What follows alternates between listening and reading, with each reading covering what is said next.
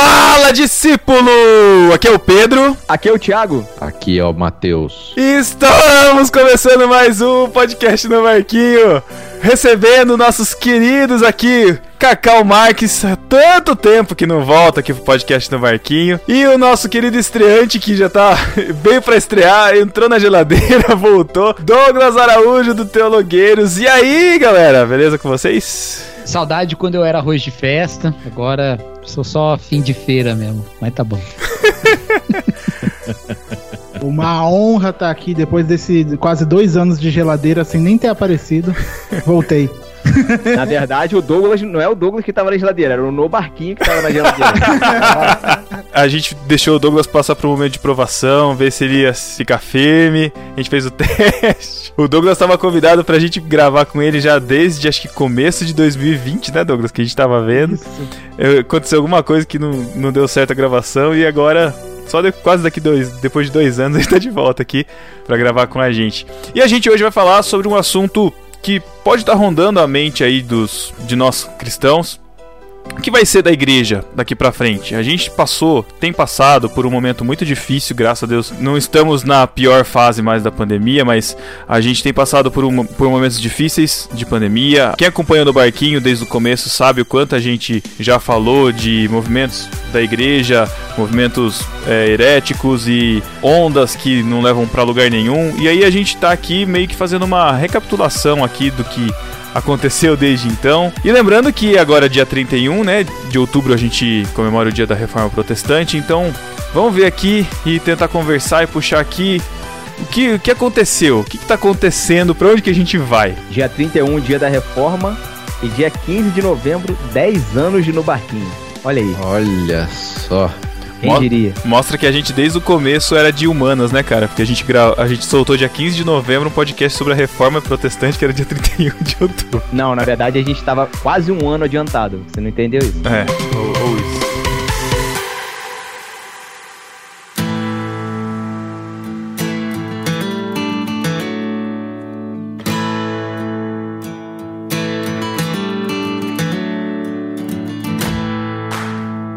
Então vamos lá, gente. Tá, a gente quis trazer esse assunto justamente para discutir e dizer onde que a gente tá, como é a igreja que a gente tá vivendo hoje, como anda a nossa espiritualidade depois de tantas idas e vindas, depois de tantas fake news e depois de, de tantos movimentos que a gente viu nascer, crescer, morrer, voltar de novo. Uma coisa que a gente não tava esperando nesse período todo, que era a pandemia e a impossibilidade da gente se reunir, né? A gente sempre falou isso, a importância de estar na igreja, a importância de congregar, né? De estar junto. Nunca que a gente ia imaginar isso, né? Nunca. Acho que não passou pela cabeça de ninguém isso. Pô, em um, um dia, em algum momento, a gente teria que cerrar as portas da igreja pelo bem das pessoas. E, e acho que assim, o imponderável pra gente tá sempre presente, né? A igreja não, não tá fora disso. Esse foi mais um no barquinho. Um abraço, pessoal. Foi ótimo. Não, Cacau. O imponderável tá é sempre presente. O então é o seguinte, não adianta pensar mais nada não, é imponderável.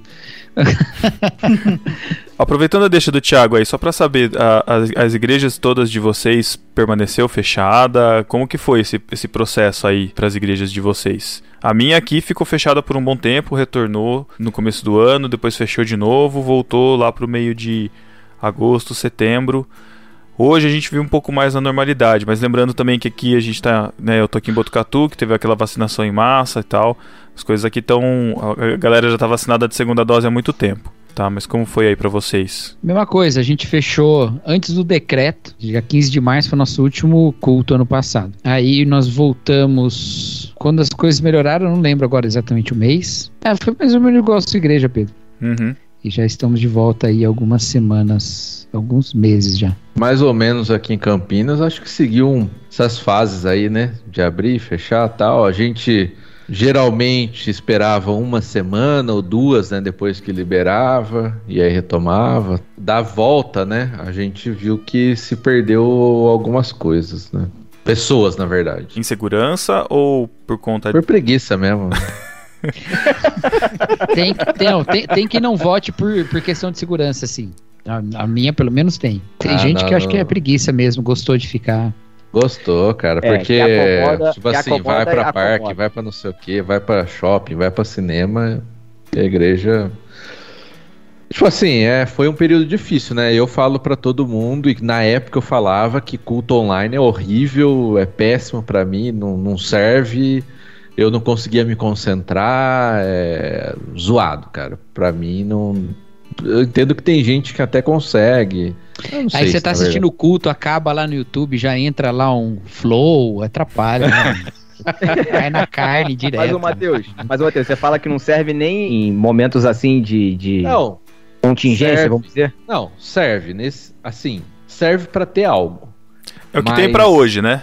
É, É é, um paliativo. mas Não é, não é modelo de igreja. Eu, eu tinha essa dúvida, falar a verdade, né? Porque acho que todo mundo tava vendo que antes tem os papos dos desigrejados, as igrejas que já tinham uma grande transmissão online e tinha um pessoal que participava já online, né? Principalmente igreja grande que o cara era de outro lugar e participava, de outro estado, sei lá. Mas eu, pra mim, na pandemia mostrou que. Assim, eu tô falando a minha experiência, tá? Pode ser que alguém, óbvio, pode falar que não consegue e tal, mas pra mim, eu vejo que não consigo me concentrar no negócio, fica muito impessoal, fico distante, e eu realmente eu fico assistindo, não me sinto cultuando. Bem é verdade. Eu acho que até uma coisa que o Cacau falou lá no começo, e acho que a igreja dele, acho que ele tentou propor lá na igreja, é em vez de ter os cultos online, as famílias terem os seus cultos, né?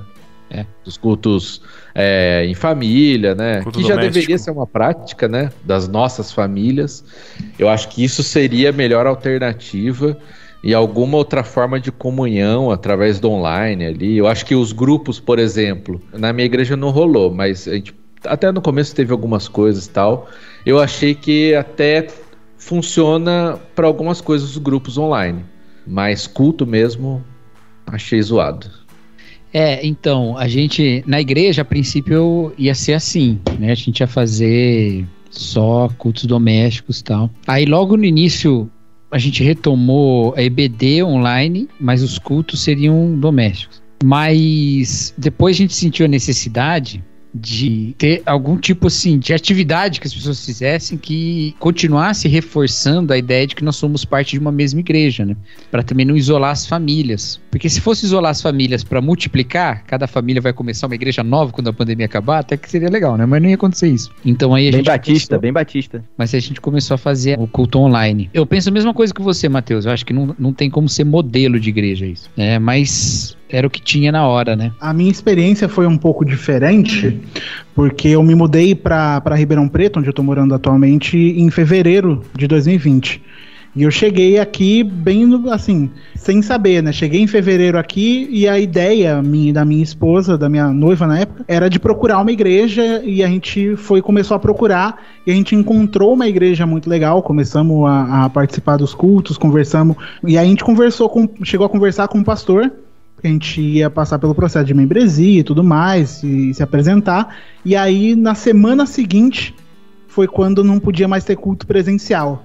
E aí parou tudo, as coisas meio que ficaram meio incertas, não sabe o que está acontecendo, se tá, se não tá, é, vai acontecendo online, foi muito difícil. Algumas pessoas ficam com, com medo desse negócio da, do que a pandemia trouxe, de que assim, ah, as pessoas vão perceber que não precisam da igreja, que não precisa do culto, porque ah, o culto online serve. Mas pra mim foi exatamente o contrário. Eu percebi que eu não tinha como ficar sem. Eu percebi que minha vida não, não existe se não for ter esse encontro com os meus irmãos na igreja, de viver essa vida. E foi, assim, é, esclarecedor viver esse momento, por mais que tenha sido bem difícil, porque você tá processo de membresia ali, aquele, aquele momento que você chega na igreja e você quer se enturmar com as pessoas, conhecer e elas te conhecerem, só que você não pode nem encontrar com elas, você só assiste a pregação online.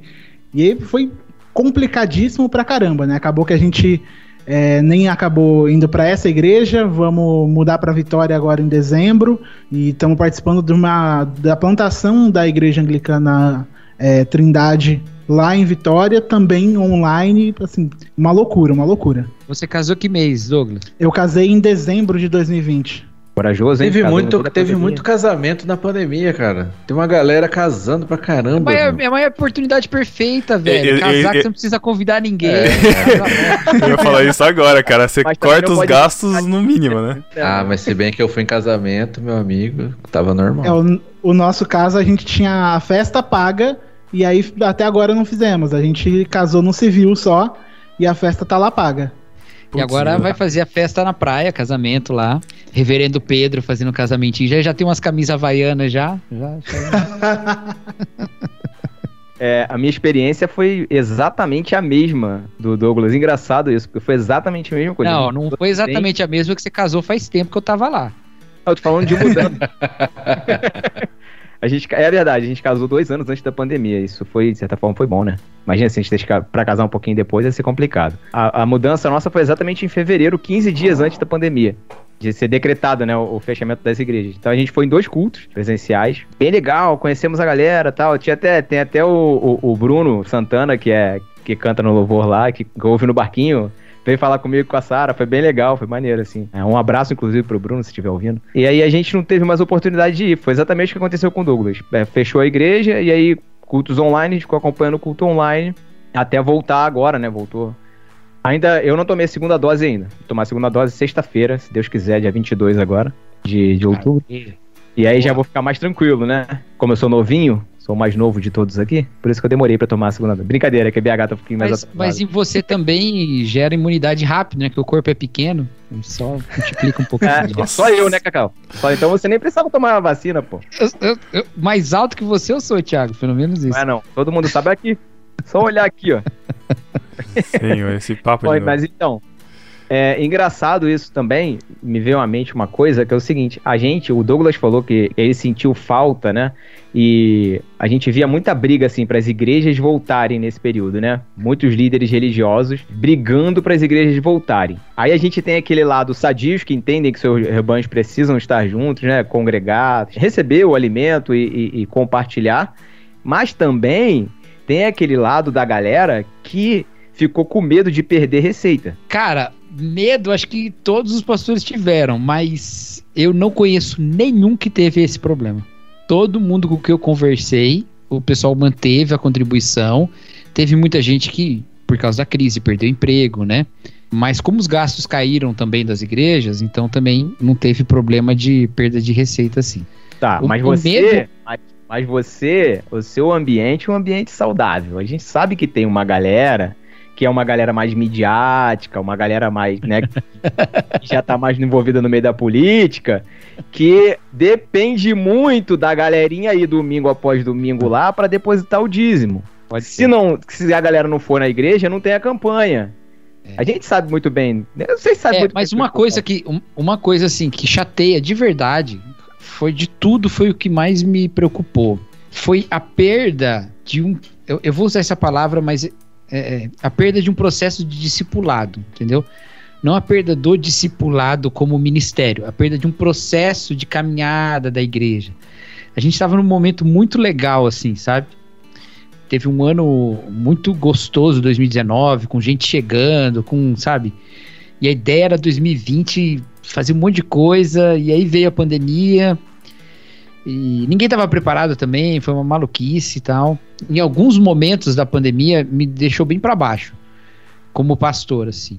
Agora a gente voltando, a gente está empolgado de novo, tem bastante ideia, bastante coisa já fazendo e tem sido bom, mas isso eu senti, cara, senti. Teve um momento que eu falei, nossa, vai ser 20 passos para trás. No final não foi 20 passos para trás, né? O que eu vi muito, assim, do pouco que eu acompanho, assim, mais junto do meu pastor, é que apesar das realidades de cada igreja, né, de cada local, que é uma realidade única, enfim, né, de, de cada um, as pessoas estavam muito envolvidas numa identidade global, assim, de situação. Não sei se, se me faz compreender. Eu vi muita gente defendendo, ah, tem que abrir a igreja, não sei o que lá, ou tem que fechar, ou, ah, porque estão cerceando a liberdade da igreja, mas assim, a igreja sua em si lá estava fazendo seu papel, mas a pessoa parece que quer dar voz para um negócio maior, e aí envolve essa questão que a gente viveu nesse, nesse tempo aí da desinformação e de tudo que tudo que a gente ainda ainda tá passando e colhendo os frutos aí, né? Mas até que ponto vocês veem ainda hoje o reflexo dessa desinformação, desse tipo de, de mau ensinamento na igreja de vocês ainda? Cara, é muito complicado, velho. Graças a Deus, na nossa igreja tudo foi bem em paz, assim. A gente não teve conflito nem quando decidiu parar, nem quando decidiu voltar. Não pensava todo mundo igual, porque em nenhum lugar pensa todo mundo igual, mas a gente não teve movimentos para pressionar nenhuma decisão, né? Foi tranquilo nesse aspecto. Mas tem outras coisas que a gente se preocupa, né? Principalmente na volta. Como é que volta com segurança? Porque assim, tem igreja que conseguiu parar em março do ano passado e voltar agora, entendeu? Em outubro, sabe? E beleza. E quando eu digo conseguiu, é porque ela, nesse processo, conseguia manter um engajamento para realizar as outras atividades que não envolvem estar presencialmente, né? Mas a maior parte das igrejas não tem essa condição dessa forma, né? Então você tem que ser muito atento para parar quando tem que parar e voltar quando tem que voltar. E voltar do jeito que tem que voltar, com todos os cuidados e tal. Então, eu peguei bem pesado com essa questão dos cuidados e tal, mas muito informado, assim, não, não ficava inventando maluquice que, né, que a gente sabe que não funciona. Então, uhum. não, não, não, aplicava o que não precisava. Mas a gente chegou na igreja, fez toda a organização lá para ter distanciamento e tal. E graças a Deus, como a igreja é pequena, você consegue saber quem pegou, onde pegou, porque você, você não sabe onde pegou, mas você sabe que não pegou na igreja, porque você sabe quando foi na igreja, quando que não foi e tal. Então a gente não teve transmissão na igreja, né, de, de Covid, teve transmissão do culto, não transmissão de Covid. teve transmissão toda semana. Toda semana, transmitida a todo vapor. É. E, e, isso foi uma coisa que eu fiquei muito aliviado, assim, agora que tá todo mundo já vacinado, né? Não teve campanha anti-vacina, não teve nada disso, graças a Deus. Fiz questão de quando tomar vacina, deixar bem público isso e, e fazer apelos para que as pessoas se vacinem. Então, isso foi muito bom, assim, cara. Mas a gente tinha ficava um pouco na tensão disso, né? Quando voltar. Cara, às vezes vi uma pessoa assim, entrava, tava no culto, de repente alguém tossia. Mas tossiu, sei lá, porque engasgou, porque teve refluxo, sei lá, cara. Mas você já fica uma tensão. Agora eu já não é tô mais com isso. Constrangedor, né? Muito constrangedor, cara. É, agora que eu tô dando aula pra, um monte, pra uma sala cheia de criança, mano, tosse, tosse tem o tempo todo lá. Eu já nem ligo mais. Mas no início, cara, tava muito, muito medo, mano. E, e não era medo por mim. Eu não tive medo de pegar Covid hora nenhuma eu tinha medo de transmitir na igreja, mano. De ter que fazer aquilo lá que aquele pastor coreano fez, de aparecer e falar, me desculpe. Quem dera tivéssemos isso, né, cara?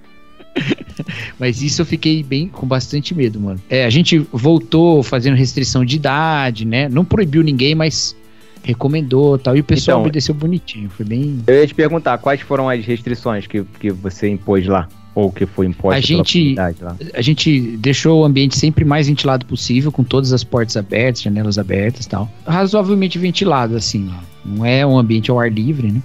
A gente diminuiu o tempo do culto e também limitou o tempo de ensaio para as pessoas ficarem menos tempo possível no mesmo lugar.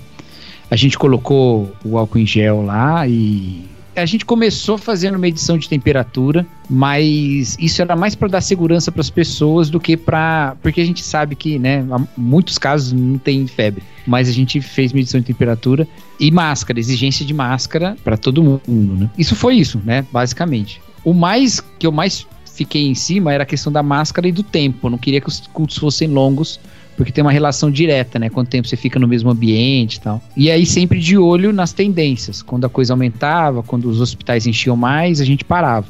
Além das duas vezes que a gente parou por um tempo longo, a gente parou na virada do ano também. Porque a gente ficou duas semanas parado, porque a gente tava temendo que ia ser a hora que ia subir. Lembra que o pessoal tava morrendo de medo, que as pessoas iam comemorar Natal, Ano Novo? Sim, sim. Aí a gente parou também. Mas isso na nossa região não se concretizou desse jeito, só teve um aumento tempos depois, né? Mas foi basicamente isso, assim. E... Aproveitou, já falou, gente, repetir refrão não pode, só duas vezes o refrão. Pô, Três já é perigoso. Acabou Três o espontâneo. Ou quatro é perigoso.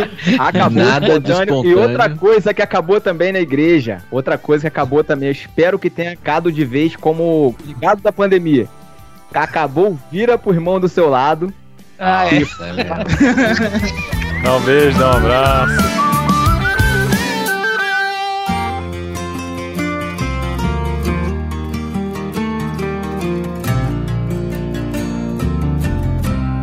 Eu tô muito, muito animado, muito feliz. Vai. Ah, não, é- realmente, cara, é- Se o acho que Cacau tá feliz, eu tô feliz. as vacinas, as vacinas realmente foram uma benção de Deus pra gente. Que, infelizmente, muitos líderes não enxergaram dessa maneira, né? Acho que a gente tinha uma oportunidade grande de orar pelas vacinas e agradecer a Deus, todo culto, agradecer a Deus pelas vacinas, porque elas foram realmente uma benção pra gente, cara. Sei que tem muita gente que tá ouvindo que não vai concordar comigo. Ah, não sei se tem muita gente, não. Eu Ah, enxergo. não. não, não, tô falando que tá ouvindo, pô. Sempre tem alguém que vai concordar. Muita gente não. Uma ou outra, um Zé Ruela aí. Se você tiver, coloca assim no comentário, hashtag sou Zé Ruela. Beijo pro Matheus.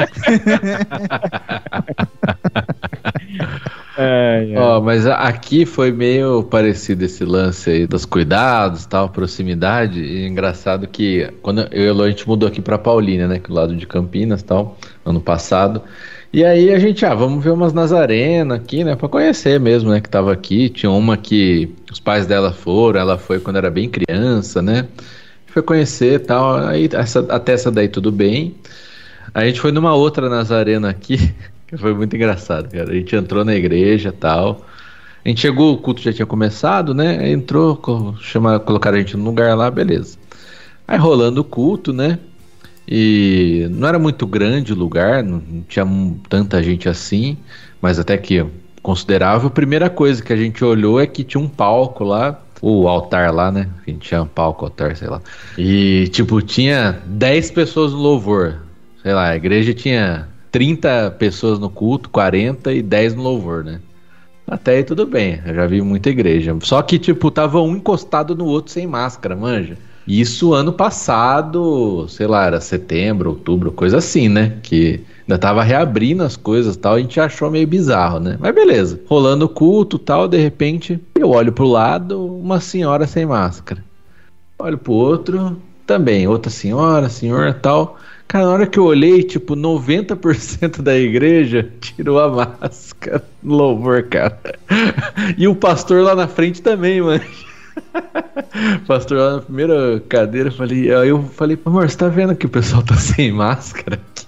É porque eles levaram bem a sério o convite do ministro de louvor. Gente, vamos abrir mão, vamos tirar nossas máscaras. Aí o pessoal foi lá com a máscara. Ai, ai, eu sei que foi bizarro, cara, a gente vendo isso. E, tipo, acabou o louvor, aí o pessoal pôs a máscara de novo. Parabéns aí, ó. Ué, Tá certinho aí, tá certinho. É, é o afastar a máscara pra espirrar, né? E voltar. Cara, que. Aí acabou o Cara. culto, né? A gente, vambora, né? Sair rápido aqui. A gente já tava ainda meio assim, né? Aí o pastor lá veio correndo lá da frente e tava tudo, tá todo mundo até hoje, né? Se cumprimentando com o soquinho, né? Mas ele não, cara. Ele veio ali com a mão assim estendida pra cumprimentar, pra dar Mateus- abraço. Mano, Matheus saiu do culto foi direto fazer um PCR. Nossa, quase isso, cara. o, o Matheus é imune, mano. O Matheus não pega, não. É. Tomara que esse também seja um outro legado da pandemia, né? O Não, não, não, não, não. Para, para, para. Não. Faz O soco físico, deveria ser um abraço. legado. Soco deveria ser um legado. Soco mas na deveria- cara só. Soco na cara de Cara, negacionista. O, o distanciamento Mas em a- fila eu agradeceria se, se continuasse, cara. Outro dia eu fui no shopping, fui, É. pa- fui pagar um estacionamento, cara. A senhorinha tava colada comigo assim. Falei, meu, eu tava até tentando esticar o braço, assim, sabe? Pra manter um, um braço de distância. A mulher colada, com, sabe aquela pessoa que parece que quer passar na frente sua sem passar na frente? Falei, senhora, o distanciamento. Ela virou pra filha, é, distanciamento. Falei, ah, vai tomar banho, cara. Parece que as pessoas céu. têm medo de alguém, de alguém achar que a fila acabou na pessoa da frente por causa da distância que ela tá se, dando da se- outra. se fosse em 2019, eu já tava achando ruim da mulher tá colada em mim, cara. Pelo amor de Eu Deus, também, cara. também É, isso que você precisa defendi o aprender. distanciamento. Por isso que você precisa aprender a técnica do peido on demand. Pra desenvolver isso aí. Deixa sempre uma bala na agulha, né, Cacau? Exato. Mas, cara, o que eu, o que eu vi, assim, que vocês estavam comentando é, sobre a, a questão financeira das igrejas, que dependiam muito disso, não que, nenhuma, não que nenhuma dependa, mas eu vi esse movimento e eu, eu fiquei realmente preocupado, porque e porque, na verdade, é a minha preocupação de hoje. Eu acompanhei aqui na cidade algumas igrejas que não fecharam, algumas igrejas que estavam lá para junho, julho, a, a, toda, fazendo três, quatro cultos, com criança, com louvorzão coral cantando, sabe, vida, vida normal com assim, com o familiar do pastor que tinha morrido de Covid, o pastor tinha pegado Covid, mesmo assim o negócio rolando. Eu não sei se era uma questão financeira nesse caso específico, mas eu fico preocupado e, e assim, assim como a gente já ficava antes, né, de ser colocado no mesmo barco de Universal ou de outras de teologia de prosperidade, como que a gente fica hoje, sabe? Vendo situações assim de igrejas que, sei lá, algumas pessoas podem olhar e ver, meu, não tiveram zelo com, com a saúde, não tiveram zelo com a vida, estão tocando, funcionando aí, apesar de tudo, porque tem que funcionar. Eu vi casos até de pressionando pessoas que não estavam indo, se poupando, porque não estavam indo, falando, oh, o que está acontecendo, tá afastado, né? A gente sabe que tem pessoas que estão afastadas porque simplesmente aproveitaram o momento para se afastar, outras que, enfim, estão se preservando ainda, mas, é, mas é uma situação complicada, porque eu, eu fico preocupado com isso, sabe? Eu fico, sinceramente, é, eu tô começando a ficar de novo envergonhado de ser chamado de evangélico, ou de falar que é evangélico, eu já chego evangélico com ressalva, sabe? Eu já ponho um asterisco. Não, mas eu não sou desses que, que falam... Eu sou evangélico com vacina, viu, gente? Exato, é. Mais que nem eu, já anda anglicano. Com, anda com a conexões abertas, assim, É ó. isso, mano. O Como melhor é tipo de evangelicalismo é o evangelicalismo anglicano, que é. Eu falo, eu sou anglicano, é outra coisa. É outra coisa. Tá fora. Não é um termo que tá tão batido. O pessoal já estragou cristão, evangélico, gospel. O anglicano ainda passa. O que, que acredita o anglicano? O que, que é um. Explica aí. Ô, Matheus, ô, Matheus, deixa eu te dar só um. Anglicano é gente que acredita que Jesus é filho da Rainha Elizabeth. A rainha é outra, né? Exatamente. Melhor definição, cara, melhor definição. Parabéns, Cacau. de Deus.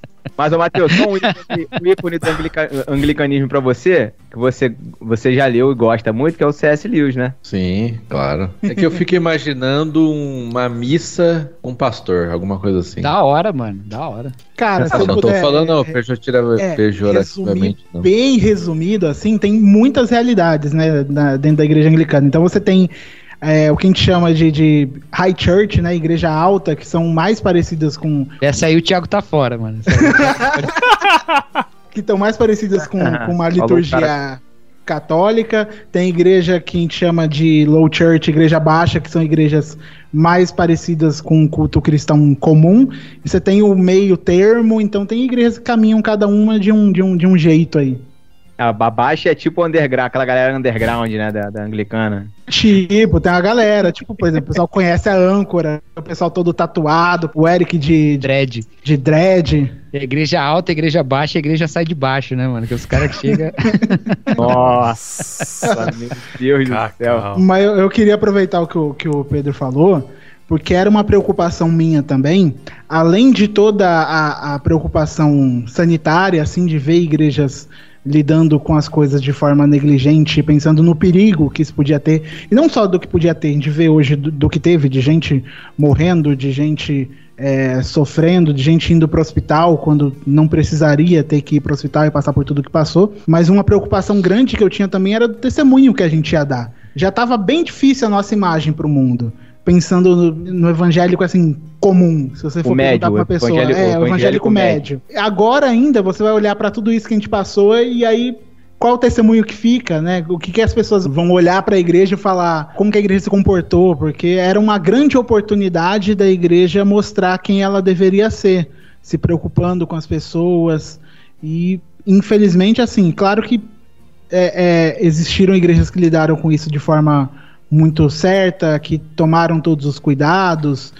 Mas também tem muitas igrejas que aí tava, tinham muito barulho, né? Esse é o problema, tinham muita voz e usaram dessa voz para abraçar um discurso negacionista, abraçar um discurso que era o contrário do que eles deveriam fazer, né? E fizeram tudo pelo contrário. E a questão é, quando isso tudo acaba, qual, como que a gente vai falar para as pessoas de Cristo? Como que a gente vai falar para as pessoas de Jesus? Se a imagem que elas têm da gente é a imagem daqueles que estavam lá suportando um discurso que ia contra qualquer coisa ética. Uh, eu acho que muito mais, muito mais do que se fez é o motivo pelo que se fez, né, cara? Eu acho que isso que ajudou mais a, a meio que manchar, né? E do outro lado, a galera que é mais, vamos dizer assim, meio termo, ficou, ficou quieta. Eu, eu coloco, eu tiro por mim mesmo, cara. Assim, a gente, a gente ficou muito quieto, a gente se esconde muitas vezes para tentar, tipo, por panos quentes. É, meio que por panos quentes, ou, ou não tornar o um negócio mais, né, sei lá, acalorado, a gente, e a gente meio que se esconde. Então, a, o que acaba sobressaindo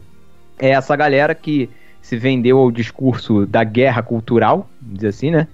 É, que, é o, que é o que se vende, né? A galera vai tá, o pessoal tá defendendo porque acredita que existe uma coisa que está sendo combatida por um lado e aí eles estão combatendo por outro. E o motivo é esse. Falta, também falta educação muito, falta muito educação, discernimento nas pessoas, sabedoria, tudo isso. É, é um misto ah, de muitas coisas, né? E aí vem uma não pandemia. Não falta educação, não, cara, não falta, porque eu vi tanta gente que eu considerava inteligente falar tantas neiras, se posicionar de tanto jeito que não, não é, é, só educação, é. Mas aí, é, lá, eu, eu, concordo Foi com o que eu falei, dizer, educação com educação e sabedoria. Não é só a pessoa ser, é. ser educada, a pessoa tem que ser Mas sábia. na verdade, vocês dois têm razão. Que falta educação, falta. Só que o Matheus tem razão de dizer que isso não explica. Porque, mesmo se você pegar, por exemplo, os Estados Unidos mesmo, né? Que também falta educação lá, mas é. eles têm educação geralmente melhor que a nossa, né? Sim. E lá também a, a, questão de negacionismo é ainda mais forte do que aqui, né? Envolve uma questão dos nossos sentimentos mais básicos, assim, que é o medo e a esperança. Esse tempo todo foi marcado por um, uma administração de esperança, sabe? Então, ninguém pode acusar o outro de ser alguém catastrófico, sabe por quê? Porque no momento em que a doença estava muito elevada e os que defendiam medidas para se proteger falavam, gente, olha o que está acontecendo, vai morrer muita gente, o outro lado tinha esperança em tratamentos e outras coisas, né, que não era que se recomendava pelas autoridades médicas. Quando a vacina veio, um lado ficou esperançoso na vacina e o outro encontrou na vacina um risco. É tudo uma administração de medo e esperança o tempo todo. Muito mais do que informação. Porque informação tem de tudo, de todos os lados, mas você guia-se para se alimentar da informação que o seu medo manda, entendeu? Então, se a gente não tratar as paixões mais profundas, só a educação mesmo não vai adiantar. E eu tenho tentado fazer esse caminho hoje em dia, né? De entender assim, eu, te, eu, eu, tenho dito isso com frequência, assim, a pessoa pode ter medo de uma coisa maluca, mas o medo é legítimo. Então a gente tem que entender qual é o medo, conversar sobre isso, saber orar sobre isso, né? Porque também tem outro risco agora. A gente não tem só o risco do mau testemunho, que o Douglas bem colocou, e esse é um risco real. Mas a gente tem um risco também de nunca mais recuperar a unidade que já não era dessas coisas todas. né? É. E agora a gente tem essa questão. Eu sou evangélico, mas não sou assim. Gente, duas coisas. Primeiro, há uma pluralidade gigantesca de evangélicos.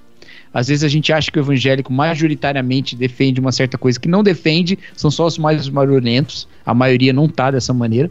E segundo, a gente também é evangélico como estes, entendeu? E a gente nunca vai deixar de ser. Eu sou corintiano. Quando tem briga de torcida, eu não digo que eu sou corintiano não como esses, ainda que eu não seja como esses, entendeu? Mas eu continuo sendo corintiano. E só por ser corintiano, ninguém olha para mim e fala, ah, então você briga na torcida. Não. O desafio é fazer com que o nome evangélico pare de significar o cara que faz besteira. E simplesmente fala, dentro do grupo de evangélicos, que não é caracterizado por isso, tem um grupo que faz besteira entendeu? É. Não abrir mão do termo, mas viver de maneira frutífera, é, sei lá. A minha época aí de, de defender, de não sei o que, foi lá para 2010, de, de me preocupar com a igreja, com o nome evangélico, já foi. Criar cara, um podcast. É, isso daí já. Naquela época eu tava, depois eu ultrapassei isso. Eu não sei se eu tô errado, segundo o discurso do Cacau aí, eu devo estar errado então, porque eu já não ligo pro que que tá associado para evangélico, o que que não tá, o que que é é esse ou aquele, ah, é o evangélico, ah, o... eu fico meio chateado às vezes, né, por, por essa generalização, porque acaba respingando em todo mundo, né, que nem tem a ver, é, mas eu já não ligo e, e, não, assim, eu não, eu não perco mais um centímetro, assim, de esforço de querer mudar isso, entendeu? Eu já passei disso e hoje a minha preocupação nos últimos anos é, assim, na comunidade que eu tô, que eu vejo que é aonde eu consigo fazer alguma diferença, né? Nos problemas ali mais reais e próximos, né? Eu, pelo menos na comunidade que eu tô, é, essas discussões da pandemia, do, negocio, do negacionismo, nem, nem tão presentes assim, né? Graças a Deus não, não se teve essa, alguma opinião ou outra, alguma coisa ou outra, mas que nem o Cacau falou na igreja dele, na minha, acho que praticamente todo mundo se vacinou. Enfim, não preciso nem se preocupar tanto, mas eu, nos últimos anos, o meu foco é esse, entendeu? E de resto, assim, me preocupar com o discurso, os mega pastores, os bispos, os apóstolos, os caras ali em evidência que dão os discursos, não sei o quê. Não ligo muito. E, assim, agora o lado ruim é que eu também não, não ligo de me posicionar para nada também. Né? Como pastor, como líder evangélico, ou como um evangélico. Talvez eu devesse me posicionar alguns temas para deixar algumas coisas claras, mas eu não, não me bate mais isso. Talvez não sei eu se é acho um que- desânimo, se é cansar, sei lá, mas. Eu acho que o, que o que o Cacau falou, eu acho que tem muito a ver com isso que você falou, Matheus. O fato de chegar ao ponto de, ah, isso pouco importa. Eu vou viver o evangelho. Pouco importa. O que eu quero é viver a comunidade, é viver a palavra, estar em comunhão com os meus irmãos e agir no mundo de acordo com o que a, a Bíblia me, me ensina. E não me preocupar com nomenclaturas X ou Y e o que as pessoas estão achando de, de determinadas coisas. Tem uma outra coisa também, que é o seguinte: a gente vive na internet, que é uma bolha, não é a vida real. E aí, o que a gente pensa, ou o que a gente acha que as pessoas acham, que as pessoas pensam, é muito baseado no que a gente lê de internet. E a gente, às vezes, não se relaciona com as pessoas no trabalho, por exemplo, no dia a dia. A gente não, não, não conversa, a gente não dá um, um conselho, a gente não dá uma palavra. E a gente fica achando que o que está escrito na internet é o que as pessoas pensam a respeito de, de tudo mais. Eu acho que o que vocês duas falaram se complementa, entendeu? Existe um movimento de autenticidade que é esse, que é voltar-se para a comunidade. Isso é um movimento de autenticidade.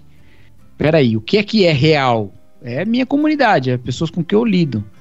Se preocupar com o mundo inteiro é uma forma bem eficiente de se alienar, entendeu? Se você se preocupar com problemas que você não pode resolver, você vai gastar um tempão pensando nisso, mas é um jeito de você se esconder de agir onde você pode agir mesmo. Então, o movimento é um movimento legítimo e em busca de autenticidade real de comunidade. Eu acho que faz todo sentido. Mas, é, nesse esforço, a gente vai perceber que não está só. E esse não tá só é não é só a gente aqui na nossa comunidade, é um grupo mais amplo, entendeu? Então, quando a gente grava podcast, por exemplo, né, quando a gente posta alguma coisa, a gente reverbera esse discurso para quem não tem comunidade, que ou que tem comunidade na qual ele está profundamente frustrado, né? Então, a gente aqui da, da velha do, do podcast, a gente lembra da época que podcast parecia um refúgio para as pessoas e havia uma tendência, o Nubarquim enfrentou muito isso e, e teve que, inclusive, falar: pessoal, calma, que não é assim.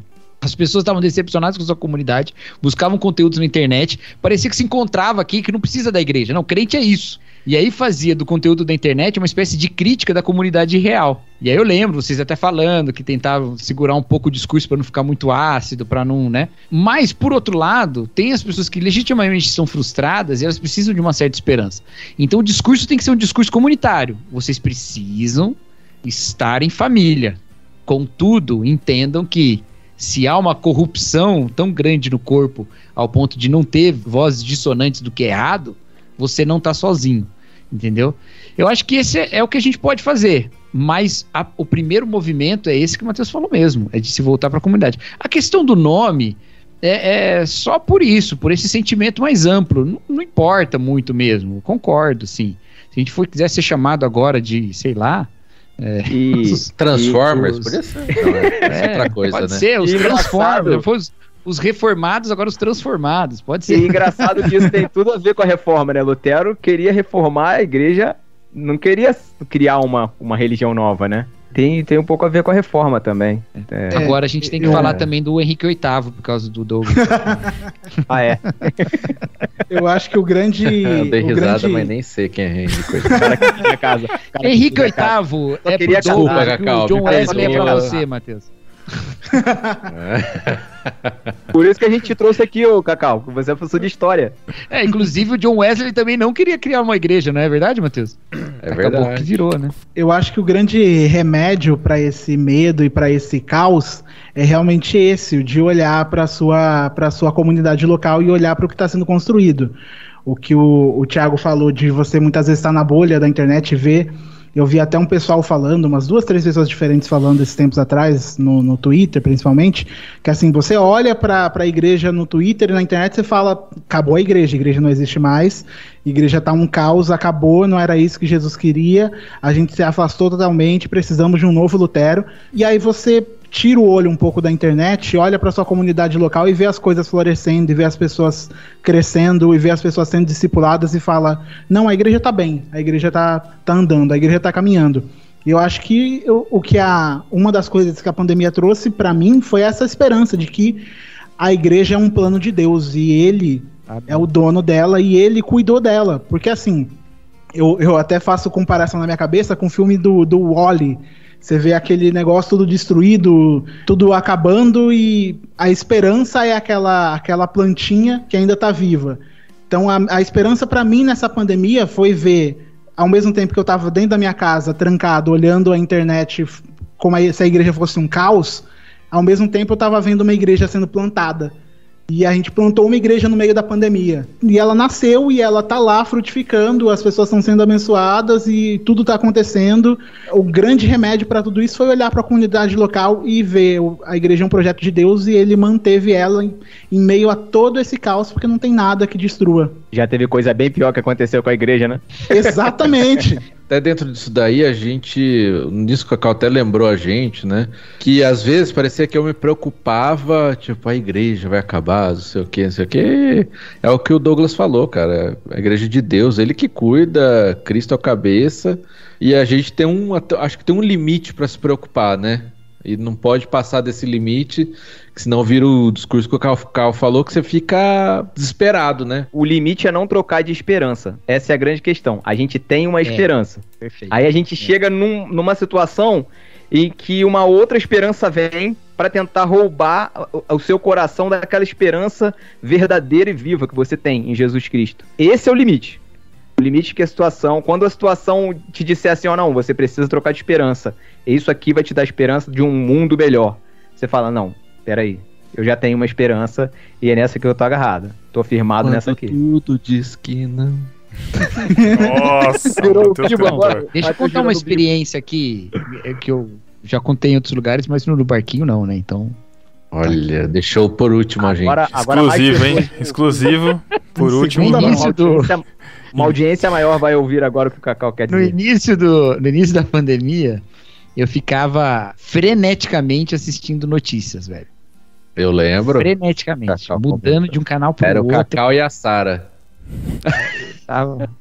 Fiquei assim, eu tava muito angustiado. Não foi exatamente no início. No início eu tava até achando, não, não vamos passar, não vamos. Mas depois de um certo ponto muito importante da pandemia, que aqui em casa foi muito, assim, evidente. Tava um silêncio, mano, segunda-feira, silêncio, silêncio, silêncio. Eu falei, mano, né, o povo tá em casa mesmo. Deu um discurso na terça-feira, na quarta já tava barulheira de carro andando, sabe? Um negócio assim, impressionante. Bom, e aí eu comecei a ficar desesperado. Falei, mano, vocês não estão percebendo que agora é hora de segurar a onda e que daqui a pouco. E ninguém segurava a onda e foi piorando. E aí eu comecei, cara. Era notícia, notícia, notícia. A Nath chegou pra mim e falou assim: Ó, você para com isso. Para de assistir notícia. E eu achava e- e- esse pedido nada a ver, porque assim, se eu parar de assistir notícia, não vai melhorar o mundo. o mundo vai continuar. Mas ela me fez pensar o seguinte: por que, que eu não consigo parar? Eu não conseguia parar. E aí eu percebi que eu não conseguia parar de ver notícia porque eu tava em busca de uma boa notícia. Eu ficava o tempo todo esperando uma boa notícia, mas não tinha ninguém tinha boa notícia pra dar. E aí eu falei, não, aí tá o erro, porque boa notícia eu tenho, não preciso dessa. Eu tenho uma outra. Eu preciso aí? entender como aquela boa notícia se manifesta nesse mundo de más notícias. E isso foi minha salvação, mano. Eu tava assim, de novo, né? Já foi minha salvação a primeira vez que eu vi a boa notícia, né? Mas agora salvou de novo. e, e, cara, a minha reflexão depois sobre o evangelho nesse tempo veio a partir disso. De entender. Porque, assim, eu tomei uma decisão ali, que era: eu não preciso me alienar das notícias do mundo.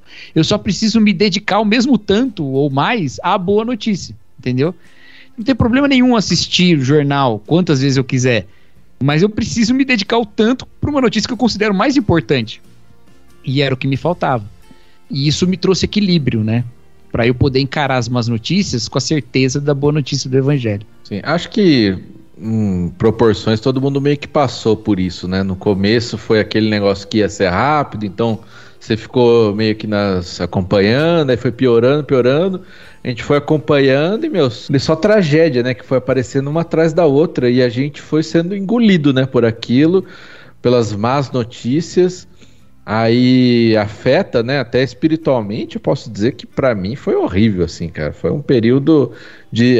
Eu volto no começo, né, que não tava tendo culto, o culto era online. E pra gente foi pior, né? Porque a Elo é médica, né? Tava trabalhando na área de Covid, então a gente realmente cortou relações assim com família, todo mundo próximo. A igreja começou a fazer as transmissões. Eu nem, tá, eu nem fui na igreja porque não ia colocar em risco tal, ninguém.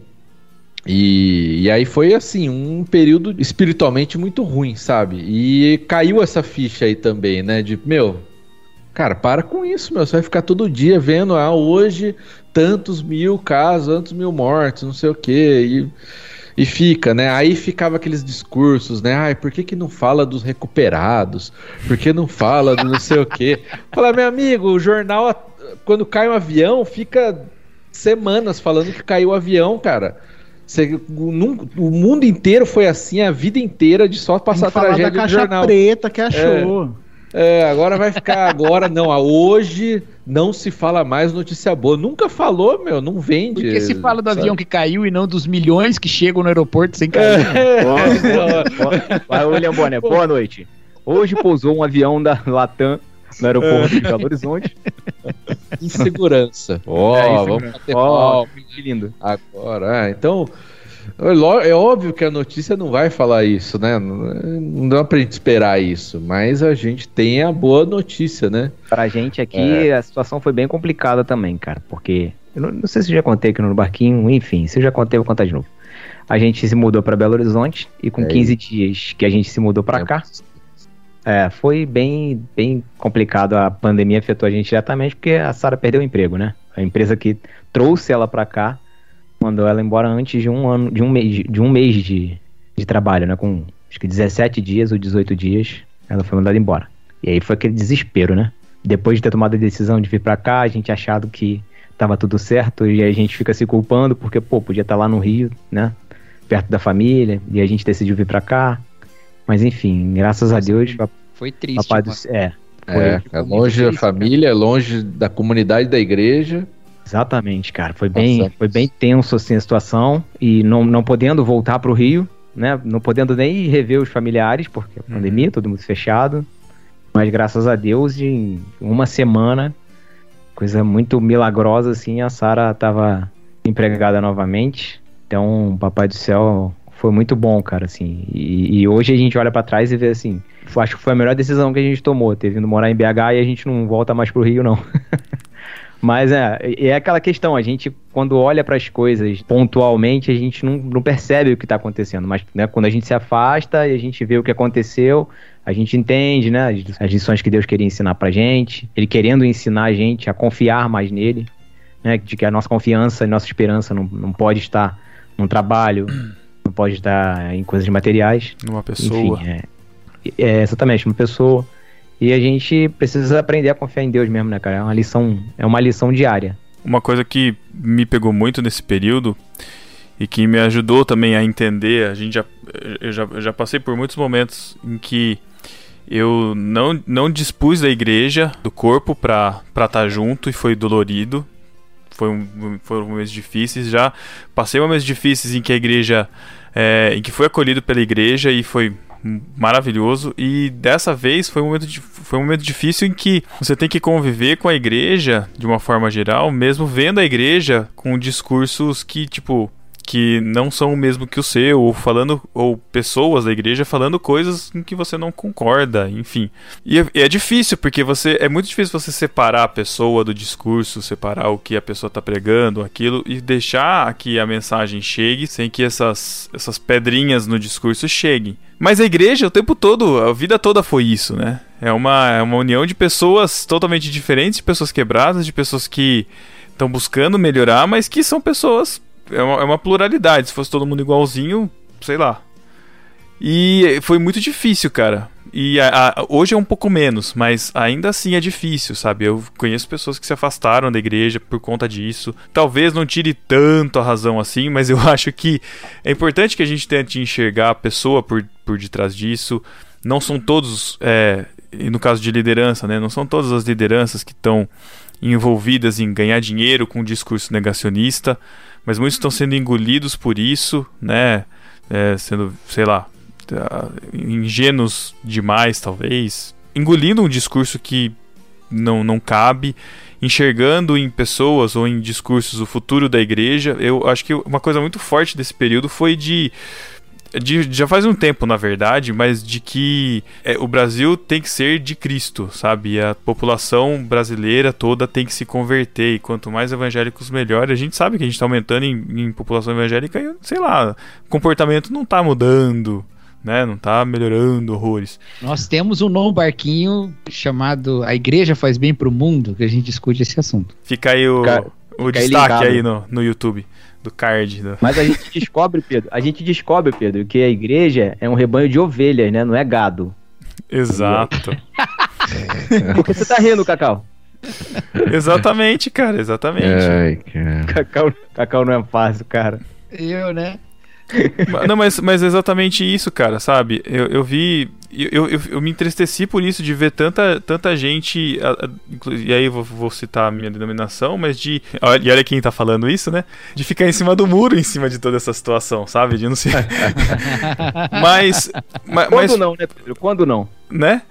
Mas justamente, sabe, meu, vamos trazer uma, uma um posicionamento para ajudar as pessoas. Não, parece que se fecha e eu acho que tem momentos que cruciais desses que se a gente não, não toma uma posição, bom, enfim, a gente está tomando uma posição de qualquer forma.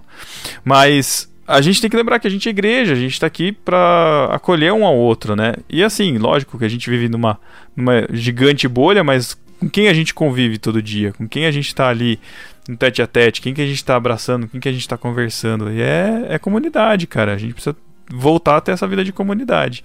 Da forma que der para ter, né? Independente da, da, da, sua situação que você convive, é, em que você está vivendo, se você tem alguma dificuldade por conta de saúde, de estar tá se reunindo, enfim, mas a gente precisa retomar os laços. Isso é muito importante, gente, porque assim, beleza, passou tudo isso, foi terrível, tal, tem laços rompidos e gente chateada e ah, mas sem abrir mão das convicções que são as convicções da verdade, nós precisamos caminhar para um processo de reconciliação e cura, entendeu? Então, uma coisa que acontece, o Douglas falou aí sobre, sabe, plantar a igreja na pandemia, Deus continua agindo, tal, isso é maravilhoso. E uma coisa surpreendente é que esse fenômeno catastrófico fez as pessoas perceberem como todas as coisas são passageiras. Então existe uma busca pela eternidade hoje.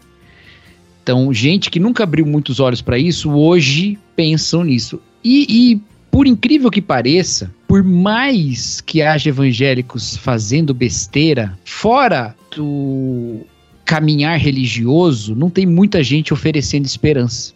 Então, há uma vantagem que é muito louca, que é assim, o cara que tem um comportamento cristão de amor, que aquilo que Pedro fala, de mostrar a esperança que há em nós, que as pessoas perguntarem, e ele estava falando de uma comunidade passando por tribulação. Quem tem essa esperança para mostrar em práticas de amor faz muito mais barulho do que os barulhentos, porque as pessoas estão em busca disso. O barulho de todo lado, ela sabe que não importa. Que, que ainda que tenha reflexos mais positivos ou menos, não, não oferecem grande, grande coisa, entendeu? Então, o negacionista gritando, eu não quero nem ouvir. Mas também a turma engajada que não tem esperanças eternas para me dar, também não, não tem o que me falta, entendeu? Então, uma pessoa vivendo a luz de Cristo, ilumina muita treva. Ou, não a versão mais contemporânea, um elefante incomoda muita gente. Não, brincadeira. Mas assim, você. Então, assim, uma dedicação a Jesus, olhar para Deus no momento do caos. É a plantinha. Nossa, Douglas, você falou do Aui, eu lembrei que Muito legal. né? hoje, hoje eu tava pensando numa reflexão sobre a plantinha que nasce entre o concreto. E eu- você falou do Aui, é isso, entendeu? Tá aquela, aquelas placas de concreto no chão, assim, fazendo, né, um chão concretado, e do nada nasce uma plantinha no meio onde tem, sei lá, três grãos de terra, sabe? Chama atenção porque é um verde no meio do cinza. Esse verde no meio do cinza chama atenção também nessa esperança, sabe? Então, é, é, viva uma real esperança, mesmo nas coisas pequenas. Eu estou ensinando na igreja sobre as parábolas na IBD. Tem sido uma experiência de redescoberta das parábolas para mim, tem sido muito legal. E é incrível como tem toda uma sessão sobre o reino presente que Jesus fala sobre isso, sobre a invisibilidade de um reino presente, que é como uma semente de mostarda que você não dá nada e vira uma grande planta, que é como uma semente plantada que durante a noite cresce e o cara não sabe como ela cresceu, que é como o fermento que atua no meio da massa e ninguém tá vendo, entendeu? Então isso que o Matheus falou de voltar para a comunidade parece pequeno, parece, sabe, é, não tem muito valor, mas nisso testemunha uma esperança, cara, que é, que é outra parada, que é justamente o que todo mundo viu que falta quando o mundo vira de cabeça para baixo. Onde está a eternidade quando todas as coisas são efêmeras? Nossa, meu. Pode encerrar, Pedro. Caraca. Encerra esse podcast. Essa analogia que o Cacau falou agora, que o, o Douglas falou do Oli, assim, pra mim é um dos meus, das minhas animações favoritas da Pixar, né? E tem, Até porque encheu- tá todo mundo gordo hoje, né? E isso, isso que eu ia falar, cara. Isso que eu ia falar. Os dois estão preocupados de levar a plantinha, que é o sinal de vida, enquanto tá todo mundo sentado olhando para suas próprias telas, preocupados com, suas com o seu próprio entretenimento. É muito, cara, o Oli ficou mais rico depois dessa conversa de hoje, cara. Muito Umas maneiro. cadeiras gamers lá, assim, tipo, Qual é, Cacau?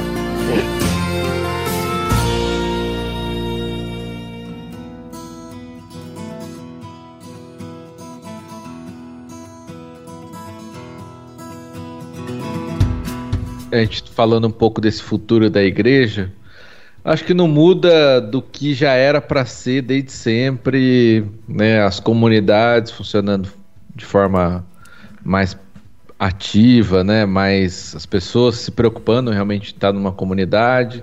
Eu acho que eu achava, né, no começo da pandemia, que o pessoal começou a se preocupar com os meios digitais, fazer transmissão, não sei o quê. Eu achava que ia ter um despertamento, né? Porque apesar de eu não gostar do culto, eu acho que as outras coisas elas ajudam as pessoas, né? As redes sociais, uma igreja que se comunica, tal. Eu acho que isso ajuda até É a, nova praça, pessoas. é a nova praça pública, né, cara? Essa é a questão, né? Então, é, mas assim, eu achei que as igrejas iam mudar, mas não mudaram, cara. Na verdade, a grande parte que eu, pelo menos, estou vendo, ainda usaram por uma necessidade, mas não compraram a ideia, né? Não, É. iam, mas iam mudar o quê? Iam adaptar, se adaptar ao estilo EAD? É isso que você tá querendo dizer?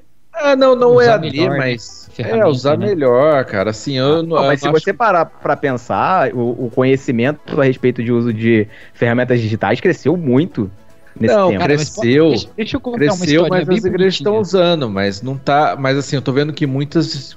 Quando o presencial volta, deixa meio de lado o negócio, entendeu? Falei, Vou contar uma historinha bem bonitinha da nossa igreja aqui. Duas historinhas, tá? Duas. A gente resolveu fazer as nossas, nossas reuniões de oração online. Só que assim, eu não tenho versão paga de nenhum Zoom, Teams, nada disso.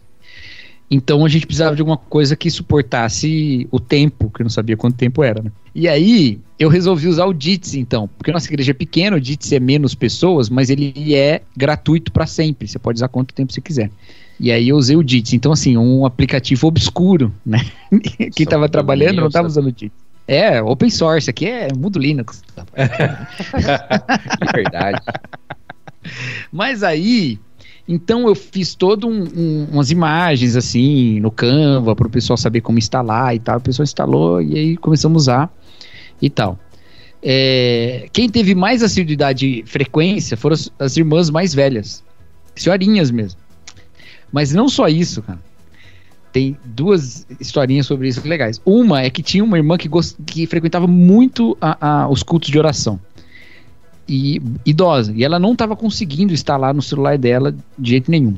Uma irmã jovem da igreja pegou um papel, escreveu passo a passo como fazia, foi até a casa dela, colocou no portão, tocou a campainha e foi embora. Caraca. A irmã conseguiu, entrou na reunião, e essa irmã mais jovem estava na reunião também, né? Quando a irmã entrou, a irmã mais jovem quase chorou de alegria de ver a senhorinha lá, sabe? E a Que outra legal, é que tem uma outra irmã, uma senhorinha, que agradeceu várias vezes nessas nossas reuniões de oração o fato de que tem muitos pastores pregando na internet. Porque tem muito pastor, muita mensagem bonita na internet, e eu tô podendo agora ver e tal. E assim, você pensa, né, numa questão de autonomia, ela, se ela queria ouvir algum pastor, ela não podia, ir, porque ela não tinha como ir até lá, alguém tinha que levar ela, né? Mas pela internet ela, ela tem todos ali, todos os pastores que ela quiser ouvir. É, então cara. tem essas perspectivas diferentes, né? É. E acaba A minha valendo. mãe, minha mãe na pandemia virou fã do Hernandes Dia- Dias Lopes e do Olha Augusto aí, ó. Nicodemos. Aí, tipo, Passou a Tá ouvir vendo? os dois. Nunca, nunca ouvi os Só dois. pregação, né? Do Nicodemos. Aí tudo É, o bem, né, TikTok Cacau? do Nicodemos, ele fazendo dancinha, não tem. queremos. Queremos dancinhas do Nicodemos. Vamos lá. Meu Deus. Não entendi. Então, mas, mas para esse sentido, por isso que eu falo, o digital ele serve muito, cara. Tipo, você ouviu uma pregação, né? Ou você não pôde estar no domingo, tal. Beleza, eu, não, eu só não acho que serve como comunhão de igreja, só isso. Mas É. os outros meios, cara, assim, redes sociais, contato, WhatsApp, cara, isso daí eu- eu acho que seria obrigatório, assim, para uma igreja, para hoje em dia continuar funcionando. Para mim, na minha percepção, é obrigatório, seria obrigatório a igreja se dedicar, lógico, eu sei que tem igreja menor, mais dificuldade e tal, mas é uma forma extremamente válida e hoje cada vez mais usada para alcançar as pessoas, né? Né, E aí, ó, uma, uma, uma coisa que seria interessante também para os nossos ouvintes aí, né? Quem está buscando aprender, por exemplo, seria uma excelente oportunidade de você colocar em prática uma habilidade, abençoar as pessoas e ao mesmo tempo fazer um currículo. Que aí chega no mercado de trabalho, te perguntam, te pedem, te pedem um- uma experiência anterior, você fala, ah, eu trabalho na minha igreja, cuido das redes sociais da minha igreja, tá aqui, ó, Olha o tantos Thiago mandando um. tantos seguidores, tá aqui. Olha Não, o Thiago falando- mandando um assim, ó, em troca de divulgação. Olha só o Thiago, velho. Como assim, troca de Eu divulgação? com Não, cara, eu tô divulgação, falando da pessoa, pagando não. Da pessoa ser voluntária pra igreja. E ao mesmo tempo, enquanto ela abençoa, ela também é abençoada. Chega aqui fora no Tesouro. mercado de trabalho, ela vai mostrar o, o- o perfil que ela cresceu, o perfil do Instagram da igreja, mostrar as lives que ela comanda. Isso tudo, cara, é, assim, é valorizadíssimo no mercado de trabalho. O cara tem uma iniciativa, ele foi um empreendedor dentro da igreja, vamos dizer, né? Então, dentro no, no mercado de trabalho, a pessoa vai ser vista com, com um diferencial gigantesco. Fica a dica aí pro pessoal. Quem vê uma oportunidade na igreja, acha que a tua igreja está precisando, se oferece, se coloca à disposição para ajudar, chega na liderança, pede para participar e toma frente disso, cara. A gente sempre falou aqui, né? Sente que tem uma falta, você provavelmente está sendo chamado para suprir aquilo, né? É a importante. necessidade e atenda, grande soldador. Exatamente. Grande Existe soldador. Em, em 96, 97, eu passei férias em Florianópolis. Eu era. Tinha 12 anos. Chegou domingo, a gente queria ir na igreja. Quer dizer, meu pai e meu tio queriam ir na igreja. E eu fui também, mas assim, né? Ia todo mundo. Como é que eles sabiam? A gente não conhecia a cidade. Como é que eles sabiam pra onde que a gente ia? Abriram a lista telefônica, Caramba. ligaram pro lugar onde estava escrito Primeira Igreja Batista de Florianópolis. Que horas é o culto? Tal horário. Beleza, fomos. Hoje, todo mundo vai procurar na internet, né? Rede social. E quando ele vai olhar na internet, ele não quer saber o endereço. A gente foi na primeira igreja batista porque a gente era batista, era mais fácil. A gente sabia que em algum lugar devia ter uma primeira igreja batista. Era o nome Uhum. mais fácil de achar. Mas se a pessoa vai procurar na internet, não vai procurar só isso, vai procurar o que, que é essa igreja. Uma coisa muito interessante, porque as pessoas agora querem saber mais sobre a igreja. Olha que, que coisa, né? E é isso que a internet pode proporcionar também. Promover algum tipo de, de divulgação da palavra já nesse momento, entendeu? De, de forma de fazer a pessoa que tá ali só para querer saber qual é que é dessa igreja ser edificada, ser tocada, né? E precisa muito dessas, dessas pessoas que trabalham nessas áreas, sabe? Precisa muito em todo lugar, mas em igreja também precisa muito, entendeu? Verdade. Pô, a experiência aqui da, da Esperança acho bem interessante, porque assim, antes da pandemia, né, eu lembro de assistir, ouvir pregação da, da, da Esperança desde 2015, 2016, talvez. E a estrutura não mudou. Chegou a pandemia, a estrutura permaneceu a mesma. Mesmo número de câmeras, o mesmo esquema de som, né, de, de transmissão, vamos dizer assim continuou mesmo. Então a igreja já tinha essa preocupação com, com o digital, né? Com a transmissão, acho bem legal. Mexeu bem, não mexeu nada praticamente. Assim. Foi só, tipo, o pessoal não vem mais pra igreja, só fica assistindo em casa. Acho que foi, a experiência foi bem legal, assim, da, daqui da, da galera da Esperança aqui de BH. E essa, essa questão de descobrir a igreja e ver como, como é a igreja na internet aconteceu comigo no Rio. A gente, antes de vir pra cá pro BH, a gente estava congregando na, na Presbiteriana Carioca lá. Inclusive, um abraço pro pessoal de lá pro Rafa, pro, pro Alex e pro Denis, de ouvem no barquinho. Eu descobri eles pela, pela internet, pelo Instagram. E aí falei, pô, igreja é legal, cara, vou lá conhecer. O pessoal cantando o Projeto Sola. Eu falei, opa, pera aí. aí eu fui lá conhecer, a gente fez uma amizade sensacional, a gente congregou um tempo lá, foi bastante abençoado. E aí, infelizmente, depois a gente mudou para cá, né? Mas a minha experiência é exatamente isso. Um trabalho bem feito na internet, funciona como divulgação da igreja para chegar a mais pessoas. Ajuda no discipulado, porque você aprende a fomentar uma cultura de igreja. Então, fomentar essa Pertence, cultura de igreja. É isso? Não só pertencimento, mas dizer como é o jeito que essa igreja vive. Entendeu? Porque as igrejas têm maneiras diferentes de, de viver em cada lugar e tal, né? Quais são os valores que conduzem essa comunidade como uma comunidade? Isso ajuda as pessoas a entenderem mais rapidamente também e viverem por esses mesmos valores, entendeu? É como dizer assim, a pregação não mudou de Jesus para cá. Mas hoje a gente tem microfone, entendeu? então, essas coisas, sabe? E tudo isso contribui para. A gente tem projetor, a gente pode fazer PowerPoint hoje, para ajudar com que a mensagem tenha um impacto maior. E, e a mesma coisa, né? Ajudar que essa edificação seja mais intensificada. Tem Onde o Lutero seu dançando, Cacau? Não tem, cara. Tem só fazendo uma piadinha no Reels. Uma piadinha. Tem uma crítica governamental e uma piadinha no meu Reels. o, TikToker, o TikToker aqui, ô Douglas, é o Matheus, especialista aí TikToker. Não. Ah. Edi é, o Matheus é TikToker edificante. Não tem dancinha. Eu já aposentei, mas... já aposentei. Já. É, mas é assim mesmo, né? Tudo, tudo hoje em dia é muito rápido, né? A carreira dele foi meteórica. Mas é que, onde o Lutero iria fixar as 95 teses hoje? No Twitter, né? São 95 tweets, uma, te uma thread gigantesca uma que ninguém lê.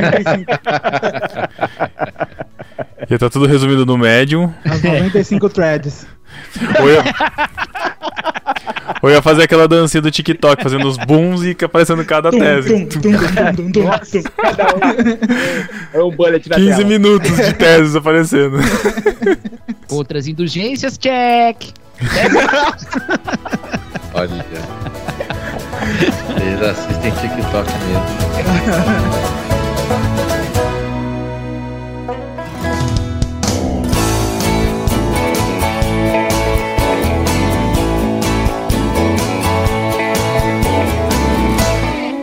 Então, gente, antes da gente encerrar, só para não esquecer que o podcast do Barquinho tá aqui graças ao Clube Ictus. Douglas, você conhece o Clube Ictus? Já ouviu falar do Clube Ictus? Conheço, já recebi, já fiz unboxing. Olha aí, rapaz, muito bem. O Clube Ictus é que proporciona que o barquinho esteja aqui, você escutando ele nesta sexta-feira. Então, se você ainda não conhece, o Clube Ictus ele tem vários planos, ele tem planos adultos e planos infantis. É, os planos infantis vão de 0 a 14 anos, tem o plano Cavalo Marinho de 0 a 2 anos, o plano Peixinho de 3 a 6, o plano Tartaruga de 7 a 10 e o plano Golfinho de 11 a 14 anos.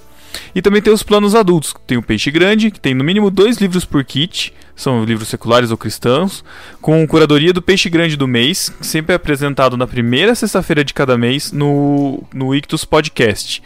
Tem também o Plano Vida, que são livros de vida cristã prática, né, ideal para devocional e até para grupos pequenos. Tem o Plano Mar, que é de mistério, aventura e romance, é, que é curado pelo Guilherme Amarino, ou com, com livros normalmente seculares, né, às vezes de ficção, enfim, fica ligado aí no, no, no Guilherme Amarino, que ele sempre está postando alguma coisa sobre o que ele vai colocar lá. E também tem o Plano Bíblia, com livros teológicos de referência, com curadoria do Paulo Uon. E aí, se você não sabe Cacauzinho. Não sei se você escuta o No Barquinho ainda, mas ah, você sabe que o No Barquinho, o No Barquinho tem um cupom de desconto lá no Clube Ictus. Você sabe qual é esse cupom de desconto, Cacau? Ô, mas eu vou deixar o Thiago falar. O cupom de 15% de desconto para quem na primeira mensalidade, para quem colocar lá no espaço do cupom de desconto, aquele, aquele momento que todo mundo gosta, que infelizmente não tem mais, né, acontecido aqui no, no barquinho, mas a gente vai dar um jeito de voltar em breve. É o momento beijo do Matheus. É só botar beijo do Matheus lá que você ganha 15% de desconto na primeira, na primeira mensalidade. E quero lembrar também, Pedro, importante, é que o pessoal do Clube Ictus tem um podcast, na verdade, dois podcasts, né? O podcast. O... Eles têm um monte de podcast. É, Tá um bom, monte de cara. podcast. Sigam lá o, o Ictus Podcast. Lá no feed deles tem todos Toda eles. E eu quero recomendar. podcast. Toda semana, né? Eles É, têm toda podcast. semana, lançam. exatamente. Toda. Inclusive o nosso podcast, além de ir pro nosso feed, vai pro feed deles também. E também tem o Leitura Bíblica Comentada, que eles estão comentando a Bíblia capítulo por capítulo, que é um trabalho realmente hercúleo. Dar os parabéns pro, pro pessoal lá e recomendar que os ouvintes do No Barquinho é, sigam e ouçam também os podcasts do pessoal do Ictus. Houve episódio que eu participei lá. Foi legal. Então é isso. Você também, se quiser assinar ou não querer, não quiser o compromisso da assinatura, nenhum dos planos tem fidelidade, carência, então pode sair hora que quiser. E assinando até o final do mês, você recebe o kit do mês seguinte, certo? Link no post aqui do podcast. Se você tá ouvindo no agregador, também tem link aí. É só entrar e assinar lá. E você ajuda no barquinho a continuar indo pro ar todo, todo mês. Aproveita aí, Douglas, faz o seu jabazão de que a gente encontra você, o que você faz aí da vida na internet e fora dela. Pra quem quiser seguir um pouco do conteúdo que eu tô produzindo junto com a minha esposa aí, é o Teologueiros. Por enquanto, só no YouTube. O podcast tá, tá, tá um pouco mortinho. Mas lá no YouTube, a gente vai voltar agora com os vídeos, agora com tempo, podendo fazer. Siga lá, a gente fala um pouco de cada coisa. Também estamos com uma série sobre teologia anglicana que tá bem interessante. A série Dossiê, eu sou muito fã, já comentei lá isso pra você e continuei. Sim. Eu vou continuar. copiou da gente, hein? Foi? Eu não, pelo menos não foi, foi de Tem uma série dossiê nossa, hein? É, a que- gente tem um dossiê, mas é de personagens bíblicos. Ele faz dossiê de religiões. Denominações, tudo mais. igreja. Ah, mas usou o nome dossiê, já copiou. Lógico, né? Porque a gente registrou essa palavra. né? É, porque foi a gente que criou o dossiê foi Caio Fábio com dossiê Caimã. Ai, meu Deus. Ô, e o Cacau.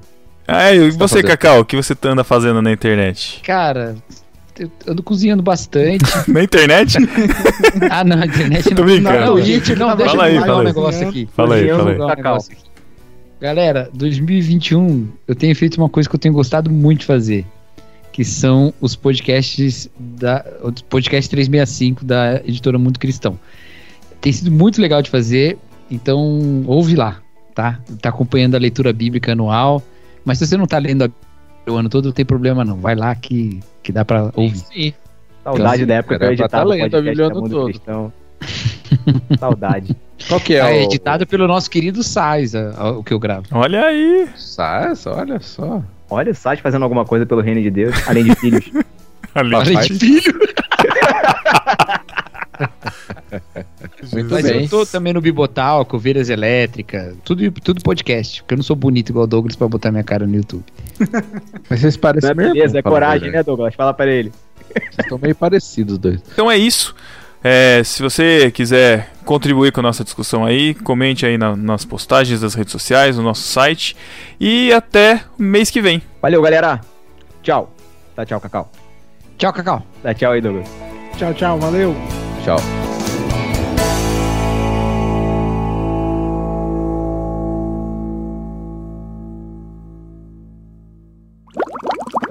Mas, então, Bom, mas, mas eu a fiquei gente tem que marcar Douglas. algum outro, algum outro podcast pra falar mal de todas as denominações. Acho, acho, vamos marcar já o próximo legal, já. né, mano? Já tá convidado, O que há de errado em cada Bora. igreja, né? Pode ser uma série do No Barquinho, o que há de errado. Comenta. Eu tô dentro, tô muito dentro. Pô, mas eu fiz uma brincadeira aqui com a anglicana e eu sei que, eu sei que tá errado, viu, Douglas? O negócio A do Henrique anglicana tá errada. É, eu sei. A anglicana sei. tá errada? A anglicana tá errada. Não, do mesmo. Henrique VIII, porque a igreja anglicana não começou com o Henrique VIII. É. Quem disse que não? A igreja anglicana começou com a igreja celta, lá no O século Henrique IV. VIII é a terceira fase, né? Terceira fase. Isso, né? terceira fase da igreja anglicana, antes da fase reformada. A igreja anglicana começou como toda a igreja, por causa Eu de dinheiro. Eu não peguei, travou bem na do hora aqui. A cara do Douglas.